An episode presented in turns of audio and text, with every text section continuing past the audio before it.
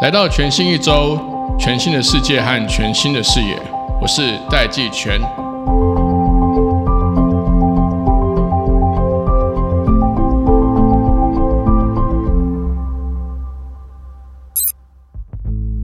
今年二零二三年，科技报局举办智慧大工厂系列活动。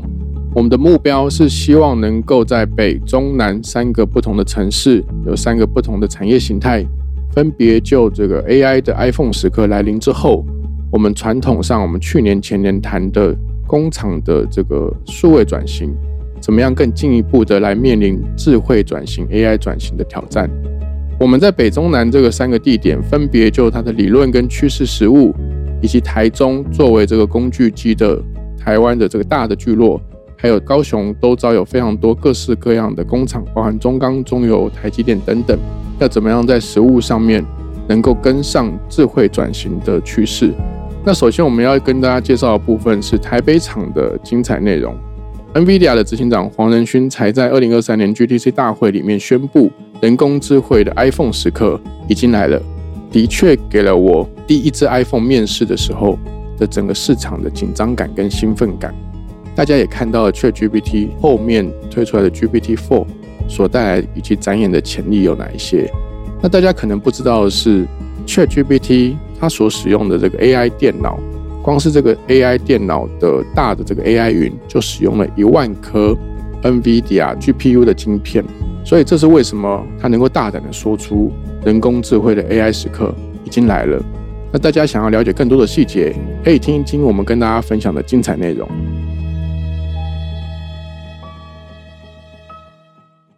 我前面先花十五分钟跟大家分享我的一个思索的过程，还有观察的过程。我要先做个免责声明，不一定正确，大家靠自己去判断。因为这种 iPhone 时刻啊，当时二零零六年的时候。我找几个 partner，两个 partner 出来创业。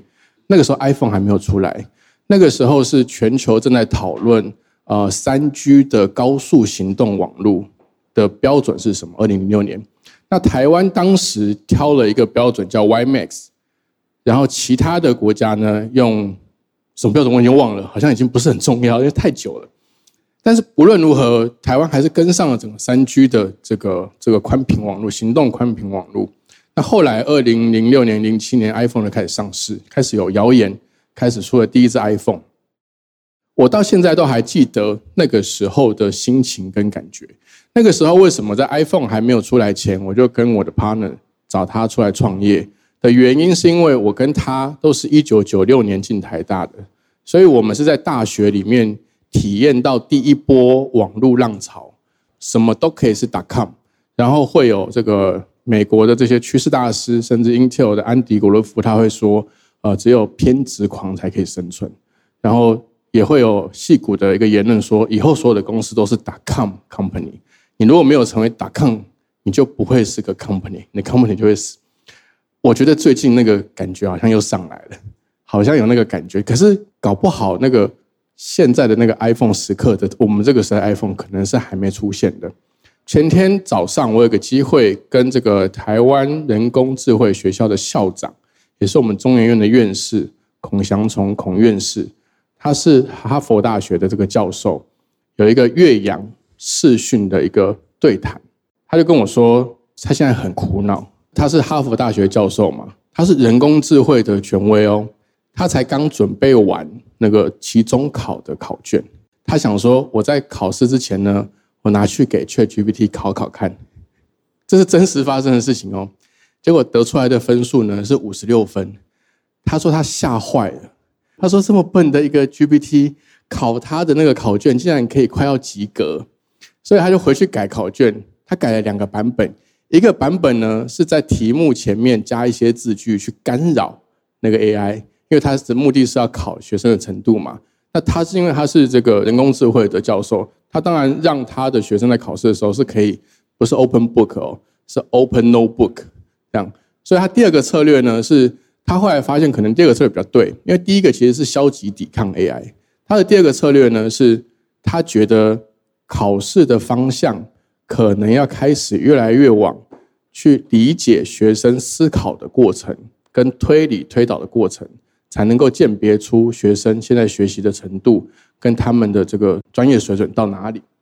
这个是个小故事，但是回过头来呢，我要跟大家讲的是，我所以我就开始反过来想，这个事情需要大家这么焦虑吗？当 iPhone 出现的时候，大家回想一下，当我们手上开始拿出那一只 iPhone，或者是各种 smartphone，有什么事情是不会改变的？那因为我有也有很多呃在经营工厂或是台湾隐形冠军的这个经营者的朋友，我就跟他们聊了几次之后呢，有有几个事情，我觉得我们大家先安下心来，先确定一下短期不会产生改变的事情，但不代表大家就可以。跟我自己无关，都可以很安心的，就是都都不要管，不要看。第一个呢是 AI 什么都会变，但它不会马上改变的客户。像我有个好朋友，他是天工精密的总经理嘛。天工精密做什么呢？他是做钢珠，很高品质的钢珠。AI 进来呢，他的客户会变吗？不会，他的客户还是会先跟他买钢珠。For now，现在。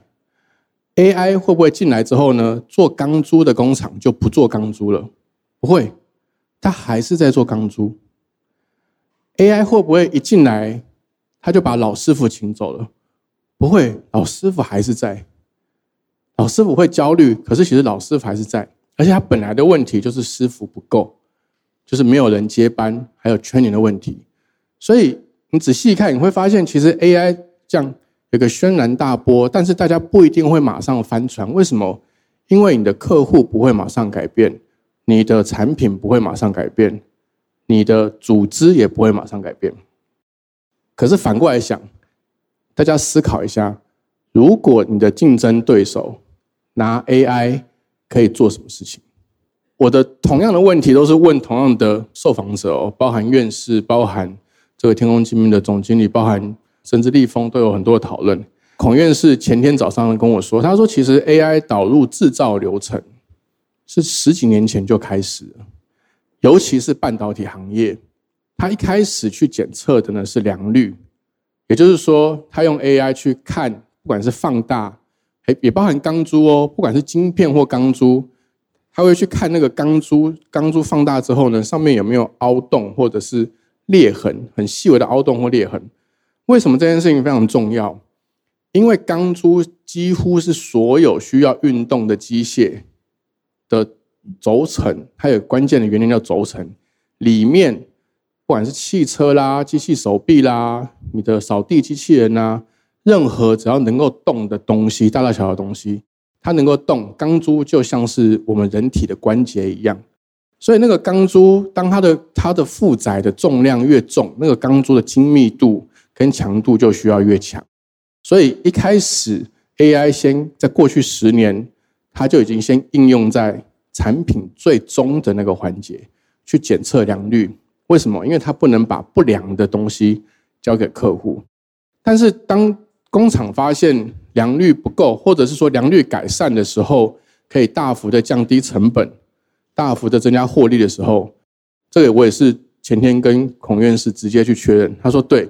是这样来的，所以从良率开始往回去改变制程。这个制程呢，本来一开始在改变的是原本设计好的固定制程，但现在正在发生的事情是，它可以针对多样、少量，用 AI 去创造弹性制程。就是你的设备都是一样的，可是你可以透过上游 data 跟 request 的不同，很迅速的。不需要师傅去切换，你可以有很多呃只能做单一产品的小 AI 师傅来取代一个做了四十年的师傅。如果你的竞争对手他很积极的去用 AI 从良率开始去改善制程，开始去创造弹性的制程，这个孔院士讲的，他说这样子的方式会把单一生产线变成弹性的，甚至组合起来。有几十万种的生产产品可以排列组合，每个环节都可以。你看你有多多样、多少量，它就可以多有弹性。第二个呢，AI 开始可以改变设计，就是我们讲的生成式 AI（Generative AI）。它可以生出，大家都已经知道，它可以生出语言、生出对话、生出图像、生出影音。才前几天，这个陈珊妮，他就拿 AI 去做他的新歌，所以，他很酷，他就是很大方的跟大家讲说，我的歌就是用 AI 做的。他就因为这样不喜欢他吗？不会，这个就是因为产品，它的我们的要求是固定的，我们需求是要的，但那个东西品质更好、更好听、更好用。AI 就开可以开始改变设计，那在这样的过程里面呢，AI 就会开始改变组织。等一下，我们两位大师会从不同的角度来告诉我们、提醒我们，这个 AI 的 iPhone 时刻会发生什么事情。那 AI 也会改变组织。这个图呢，先跟大家分享，这个是 NASA 在最近用生成式 AI 去协助它设计出来的新的这个太空。说的一个零件，那个工程师说，他只是把过去的呃同样的零件、同样的功能、同样的这个设计的需求的参数，还有同样的设计的 data，全部倒进去给 AI，让 AI 去跑，设计出一些符合他们需要的这个金属强度，然后看它唯一打开的参数呢是这个零件的重量。因为对太空说来说，最重要就是重量。你重量越重，耗费的这个能量能源就越多，你能够飞的距离就越短，而且风险越高。结果设计出来呢，那个工程师说，他真的觉得惊讶极了。这个惊讶其实大家不陌生。他说这个东西设计出来就像外星人设计的，感觉像外星人。因为为什么他会这样讲？Alien 这样，因为不符合他的既有的经验跟逻辑，所以他就会说是外星人设计的。这个跟几年前 AlphaGo 的状况是一样，AlphaGo 下的下法让全球的世界级的骑士都非常压抑，因为从来没有想过可以这样下。那黄仁勋在前几天的发表会呢，我只把他整个整个发表会里面，我觉得最兴奋，也觉得有最多想象力的一个一个片段截出来给大家看，大家都可以去参考那一部影片，非常值得看。但他中间有一句。他说：“如今人人都可以当工程师。等一下，立峰会跟大家分享更多为什么？为什么现在透过 GPT 模型，人人都可以当工程师？以前是只有工程师可以当工程师哦。这个冲击，我能够找到历史上接近的例子呢，就是几年前，当这个 Facebook 开始出来了，当自媒体的概念开始流行了，那个时候网络上面就开始人人都可以是媒体。”人人都可以是记者，大家可以回想一下，在这段时间发生了多少各种花的革命？这在政治上面的，不管是中东的、台湾的，还是最近对岸的白纸革命。当人人都可以是记者，人人都可以是媒体的时候，产生的社会跟政治冲击有多大？产生了多少新的商业机会？产生了多少的获利转移、典范转移？最后一个小节。我猜测，我还是要提醒哦，我不一定对的哦。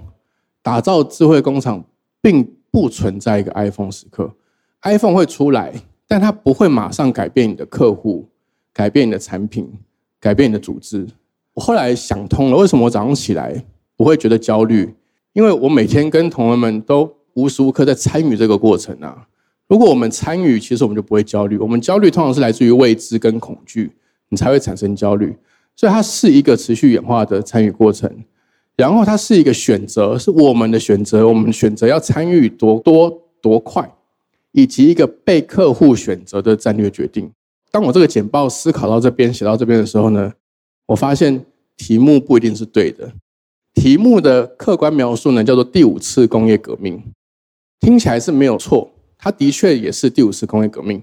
可是其实当我们往更后一退不看呢？我们其实是在做一个决定，决定是不是要加入整个世界人类世界史上第二次的生产力大爆发的一个经济和历史上的大分流。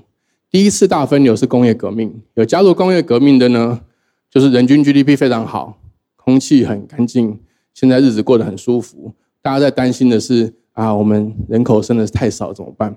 没有加入的呢，还是拼命生孩子，然后低的劳动力。然后空气污染很严重，变成世界工厂这样。最后一点我没有写上去的是，大家不用太担心 iPhone 时刻，大家可以去拥抱跟迎接 iPhone 时刻。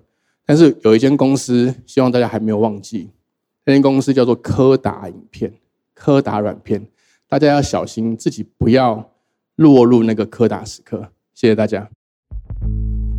在这场台北厂的智慧大工厂活动里面，我们还邀请到了前 Google 董事总经理简立峰，以及现任红海研究院人工智慧所的所长厉永辉厉所长，来分别为我们做 keynote speech。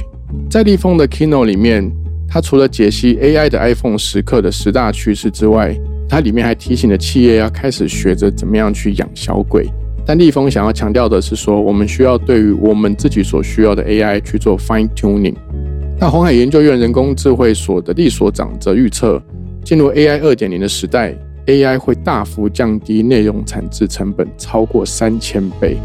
那接下来这场对谈是由我所主持的，我也分别了请教立峰以及立所长，跟他们一起讨论，在过去制造业以劳动力的成本为导向的这个工厂移动的趋势，当 AI 进来之后。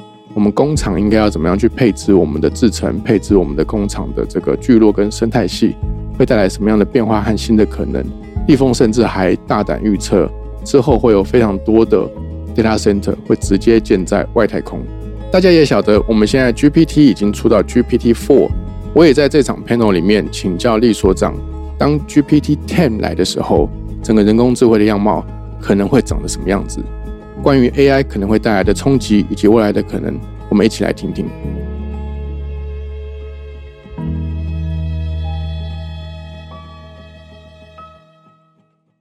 不管是立峰还是所长的简报，我都看得很入迷。我们今天讨论要拉回这个今天的主题——智慧大工厂、智慧制造。第一个问题呢，我就直接切入重点。我想要先请教立峰。就是以往啊，当然这跟红海也有很大的关系，因为有董事长刘扬伟刘董事长，他常常私下或公开都会讲，或私下跟我讲，他说红海以前的这个生产方式呢，就是一方面往高科技的客户这边来提供这个 solution，但一方面往成本低的地方去设工厂。他有一个很大的挑战跟困扰是说，那工厂可以往哪边移呢？他就说最后就移到非洲啊。现在往印度移嘛，就移到非洲啊。那那接下来呢？他总不能移到火星嘛，因为那边没有人。当然那是玩笑话，那是私下玩笑话。但是也就是说，其实全世界的制造工厂在过去这一段时间几十年以来，工厂移动的方向，即便像现在去印度、去越南，都还是以低廉的劳动力为移动的一个要素。那我想要先问立峰的是说，当这个 AI 开始渗透进整个制造的生态、制造的流程、制造的制程，工厂的移动还会跟着这个低阶劳低的劳动力成本去移动吗？那如果不是，它会怎么样去移动，甚至重组变形？哦，这个好几个面向角度，一个是在我们一直一个思考说，制造需要很多人这个概念，本来就已经逐渐在减少。哦，我们现在很多只要是稍微重复性的、有一定量的，它就很容易产生自动化的概念，智慧制造也就会出现。那么现在比较难挑战，就是说量稍微少的，那那但是重复性又不是很大的动作，你要不要把它自动化？因为你的自动化成本会很高，因为它只有一次性使用的，所以其实这还是一个成本考量。多数的部分已经不是科技考量了。所以当我们是用低阶的劳动成本来做这个自动化，那个应该还是一个阶段性的时代。到一个时代之后，呃，就很像美国人期待的超级工厂里头是没有人的 哈。那么，我想那个这种时代，它是呃时间早晚的问题。不过，刚刚社长提到，就是说在非洲都没有人，这个我们通常讲这句话还是有政治不正确哈，不一定用非洲当例子。但是有一件事情政治正确，就是往外太空去。欧盟最近有一个说法，就是说全世界的资料中心们都好好给我想一想啊，在未来几年内呢，资料中心应该往外太空去搬，因为我们现在全世界的太空实验室在地球外太空，其实就是一种 data center。那未来有六 G 的时代之后，呃，data center 在外太空，它的 cooling 是很便宜的，所以你不会遇到在地面上需要用水、用电、用那么多耗能的，有太多太多优点啊。那这个思考就是一个创造性的思考。我们没有想到把资料中心移到外太空，有那么多优点，它剩下少数问题去克服。一样道理，在智慧制造里头，如果我们今天谈生成式 AI，我们原来在讲自动化，或者我们在讲说智慧制造，我们讲说数位转型，这都一系列所有东西都是自动化、数位化的过程。生成式 AI 就是只是一个新阶段、新的工具。生成式 AI 这一次比较大的改变里头。呃，我们怎么拿来用？呃，我快速讲一下下它可以用的地方，还是数位转型几个面向。你想到的就是流程上的优化，这个本来都知道。优化有什么东西不一样呢？比如说有人告诉我二 D 转三 D 啊，那么二 D 转三 D 是在很多制造过程中需要一些师傅把它转成呃，比如说二 D 的设计图变成三 D 的过程是一个成本，尤其在机械业。但你现在如果生成式 AI 工具把这件事情流程缩短了，你的产出的量跟对师傅的依赖就减少了。那还有一个过程在什么呢？比如说知识的 transfer，知识的 transfer，很多很多的工厂里头都是老师傅年纪都大了，那新人的训练很漫长。现在有这个 conversational interface，假设今天 ChatGPT 这种模型的 fine tuning，刚刚李所长谈到 fine tuning 这一段，后面这一段。能够跟企业的知识做衔接，其实现在可以，可是还没有做到那么好。可以去修改你前面 pretrain 那个大脑，让它更进步。但未来终究会走向这一天。那企业就有一个新的动机，就是想想把老师傅的知识转换成 knowledge 之后，用 conversation 的 interface，以后新进来的同事。的知识的时间就缩短，那这几乎发生在所有制造业里头共同问题。他今天的问题不在于说是要不要用 AI，而在于说老师傅在工厂里剩几年，大概没剩几年的时间了。所以这刚好是及时赶上。用这两个当例子，大概就可以思考说，生成式 AI 其实对我们的智慧工厂的过程中还有很大很大的改变。最后一个角度就是自动化或者数位化有一个很重要，叫 empower your employee。就是员工赋能，员工赋能才是生成式 AI 这一次最重要的改变。大家没有发现说，有了 Chat GPT，你不太怕再讲英文了。有 Chat GPT 之后，你发现你写摘要很容易的。光这个能力赋予公司里头任何任何人能力，就是一个很大的改变。好，我帮立峰稍微小结一下，这样听起来就是说，它其实不是单纯的单一因素会改变工厂移动的地点，反而是。工厂它的成本最佳化，就像你刚刚立峰讲，甚我们甚至开始在考虑 data center 放到外太空。刚刚就在想，这事情很合理。你知道为什么我们的皮质、大脑的皮质是在最外面那一层？因为它最好散热。是真的，就是我们的我们在外太空直接就冷，就直接散热了。这样，然后外太空有什么能源问题？就是太阳能啊，它没有云遮住啊，它就是你转过来，它就太阳能，而且是百分之百紫外线，就是吸到饱的太阳能。然后它也不会有这个什么什么灵璧措施，它没有那个能源，就说什么啊，我今天我这个 data center 在这边又不能创造工作机会，然后又要占用我大片土地的问题。智慧工厂就是最 well structured 的 manufacturer，我们讲说资料中心，所以有一天说不定很多工厂都在外太空，因为这个这个是它的的运算或者是怎么去 allocate 它后面，因为制造出来还是有个实体的东西嘛。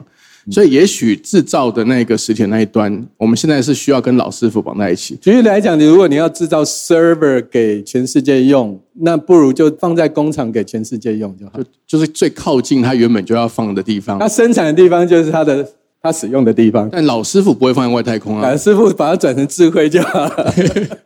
所以就变成说，如果有一些更更适合这样的，不管是这个可以跟 AI 合作的新的师傅或新的 designer。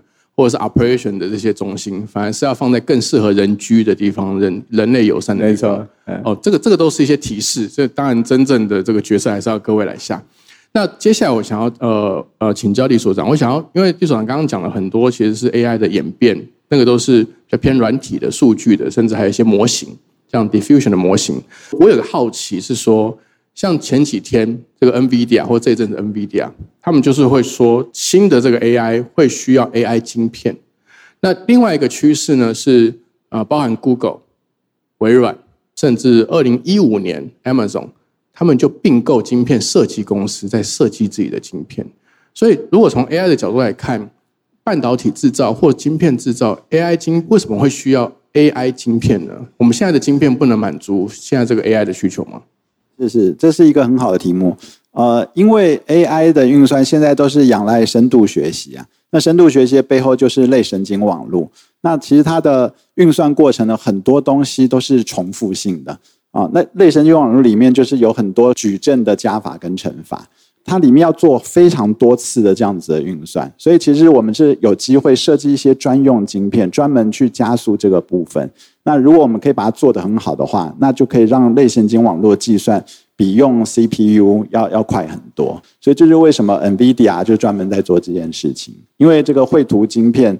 里面就是原始，就是还没有 AI 的时候，绘图晶片做的事情，其实就是这些向量跟矩阵的加减乘除的运算，它可以做得非常快，而且重要是可以平行化，可以让大规模的矩阵。就可以平行处理，一次就全部送算出来。那如果未来我们可以，呃，我我觉得台湾啦，就像呃呼应刚刚简老师说的，就是台湾的优势是我们的半导体晶片这这部分。那我们如果结合我们台湾的这个晶片的晶圆的制造，然后结合这个 IC design 的这个力量，可以一起往这个 AI 晶片、AI 加速晶片这个方向发展的话，我觉得对台湾是一个非常好的机会。我虽然学软体，虽然我鼓励大家做软体，不过如果你在台湾，你还有兴趣学 IC 设计，我还是建议你去学 IC 设计，对台湾更好。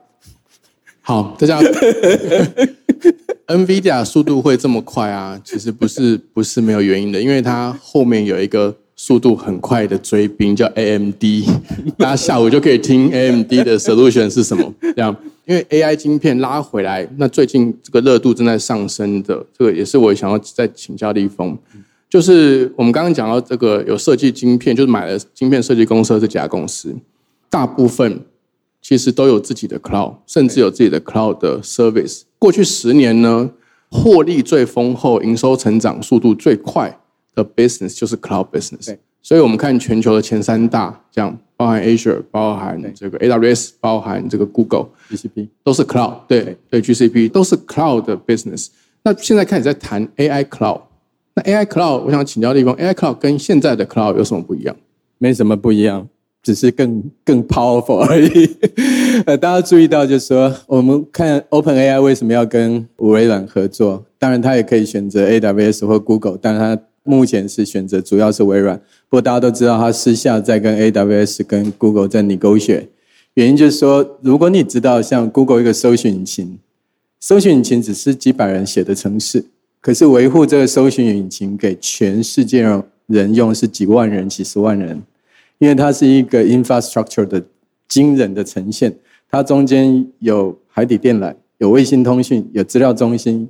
有 security、anti-spam、有 parallel processing、有 networking，你 computer science double E 所学的所有所有东西都在这里面。那唯一没有在里面，只是少数几个 search 演算法。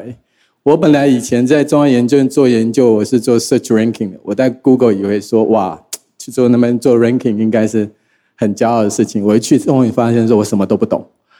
ranking 只是数千个科技中的一个科技。你看不到另外九百九十九个才决定这个 ranking 有没有价值，一样道理。ChatGPT 如果今天它放在一个很小 data center，它也没有价值，它一天就被攻破了。全世界的 hacker 集中起来，啪下去，它就当天就死掉，它脑都坏掉。所以它其实是一个惊人的。那么我们现在要谈的问题就是说，过去二十年来这些 big crowd 它建立的 entry barrier 还有没有人可以突破它？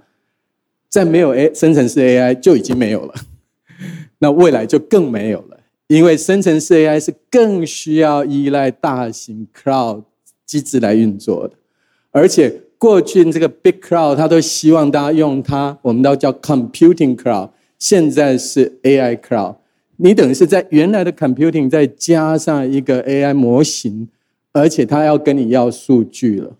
原先的那个 cloud 里头，他希望你放数据，每个企业都在 hesitate，说我有 edge computing，数据放我家里，那 computing 放你那里，在那边磨来磨去，磨来磨去。但现在呢，你不给他数据，你就不能养小鬼了。你不能养小鬼，你的脑就不会进步了，他就会很挣扎，很挣扎。嗯，那么最终企业一定要把数据交出去的，只是交的位置停留在哪里？是停留在你可信赖的。资料中心里头，而那个资料中心跟这个 Big Cloud 中间有一个某种认证的概念，他愿意在那里做一个协作，现在还没有答案。但是你可以看到，可口可乐已经跟 Open AI 合作了，还有 Morgan Stanley 也跟 Open AI 合作了，把他的第一阶段公司的文件已经丢进去了。那客户的文件还不行，是因为客户的东西多严重，万一 leak 怎么办？所以大家都有这个过程。所以回答刚刚社长的说法，就是目前看起来，为什么我一开始讲叫科技巨头的概念，就是看起来如果没有那个 big cloud support，就没有那么大型的 AI。可是呢，并不是小型的生成式 AI 没有空间，小型生成式 AI open source 了，比如说 Bloom 也 open source 了。呃，Stable Diffusion open source 的很多新创，很多企业可以拿下自己 download 跑在自己的 data 中心，这是可以的。我们讲的就变成分两级，有一点是说你要打社区棒球，你要怎么玩都可以啊。那你要打直棒了，我们看起来就那个 MLB 在那里，大概就是这样。嗯，这很 M 型化，高度 M 型化，所以就是这个其实是呼应立峰刚刚前面讲这个科技霸权，对对不对？科技霸权就是它会比以前更霸。而且，因为这一次谈的是 language generation，那 language 是什么？是 culture 文化在里头。那么这样一个大的 big language model 呢，它会造成 minority 的 content 不见了，minority country 以后没有 identity 了，之后 minority language 以后也不需要使用了。那这个就是全球化的另外一波最极致。那么这个内容，不管你是民主国家、集权国家，但这内容是谁解释呢？这个内容是演算法加继承在网络上的资料，很不幸的，网络上过去垃圾的资料大于有用的资料，所以他往坏的地方学也是有可能。那我就顺着这个这个讨论的方向的问题，再请教这个厉所长。立峰刚刚也讲，就是说，如果我们资料大部分是坏的资料，他给你的就是会有一个接近骗局或是越多诈骗的。不正确的答案呢？我们甚至没办法去验证他的 data resource 是哪里，是谁给他这些资料的，没办法去验证。我前天在请教这个孔院士的时候，他一方面在烦恼他的期中考的考卷要全部重新出题，他是要考哈佛的学生哦，他要全部重新出题，因为他说 ChatGPT 就已经可以考到快六十分了，这样 他都出很难的题目，他是从权威上来看说 ChatGPT 就是讲一些废话，但如果这讲废话的都可以考六十分，那这肯定他的考卷是难跟不难对。这一个 model 本身没有任何意义，是那个资料有没有在网络上可以产生答案的？有没有在网络上可以产生答案？对我当时问孔院士，就台湾人工智慧学校校长，我说 GPT Five 什么时候会出来？这样我本来想要问他，呃，下一个是什么？可能的想象是什么？我们想预做准备。就他回答我说，嗯，差不多五年内就会出到 GPT Ten。他在美国，所以我想要请教一下厉所长。GPT Ten 是什么概念呢？就是说它它是长什么样子？它是什么东西？我估计 Open AI 的 founder 现在也不知道。这是一个非常有难度的问题哦！预测未来是一个很很不容易的事情。不过我相信，如果从过去的历史来看，哦，然后 GPT 也发展了好几代嘛，第一代、第二代、第三代，资料越来越大，然后模型越来越大。那现在第四代跟第三代的最主要的差别，这个这不知道大家知不知道？最重要的差别是它是一个多模态的模型。就以前的 GPT 只能处理语言文字，但 GPT 四的话，它可以看图，而且图跟文字可以结合在一起，它可以回答 visual question 的的这种问题。所以往这个方向看，未来。GPT five 或者 GPT 十，这个我相信它的能力就是会越来越增长，它的能处理的模态也会越来越多。我们三月三号办的论坛，我们在讨论多模态的基础模型。那我相信未来的 GPT 就是会是多模态的，不仅是文字，也不仅是影像，可能可以看电影，对不对？Video 就是看完一个电影，直接告诉你这电影在演什么。然后可能可以处理语音啊，比方说，他就可以真的跟你对谈，用讲话，而不是用现在是打字，对不对？他可能可以直接跟你用说的对话，然后讲一讲，哎，给你看一幅你想要的图片，哎，讲一讲，然后生出一个电影，就是微电影几分钟，然后让你看一看，这样，我觉得未来这都是有可能的。那再更进一步呢，就是我们人呢，还是生活在物理的世界里面嘛，实体的世界。我们现在的 AI 模型能处理的都是数位世界的东西，对不对？比方说文字是在数位世界，影像也是数位世界。那以后的模型怎么样让 AI 可以跟实体世界结合，然后可以真正影响我们物理世界里面的生活？我觉得这会是一个重点。那这个部分就要牵扯到机器人技术，就是 AI 技术怎么样跟机器人可以很好的结合。那以后说不定，哎，我们有一个。什么样的想法？然后那个透过 GPT 十，然后他就告诉我们家里的机器人，哎，就去直接去超级市场帮你把你想买的东西买回来。这样，我我觉得这未来都是新的 IOT 时代。是是是是。哦，你知道为什么我们会设计北中南三场吗？不是三场讲一样的，我们不是为了服务听众，我们台中就是要讲机器人。台中那边现在都是工具机，工具机，对，工具机。只要 plug in，它就变机器人。大家如果跟我一样这样子很兴奋的去注意这些动态啊，其实英国才应该是上礼拜，如果我没记错，如果我没有错乱的话，Google 的实验室它就已经有一个多模态的这个可移动式的机器手臂，在一个设定好的实验室厨房，让那一个机器手臂上面当然有非常多镜头、非常多晶片，让它去跑完那个设定好的。厨房完之后呢，下指令跟他说去拿一包 rice chip 给我。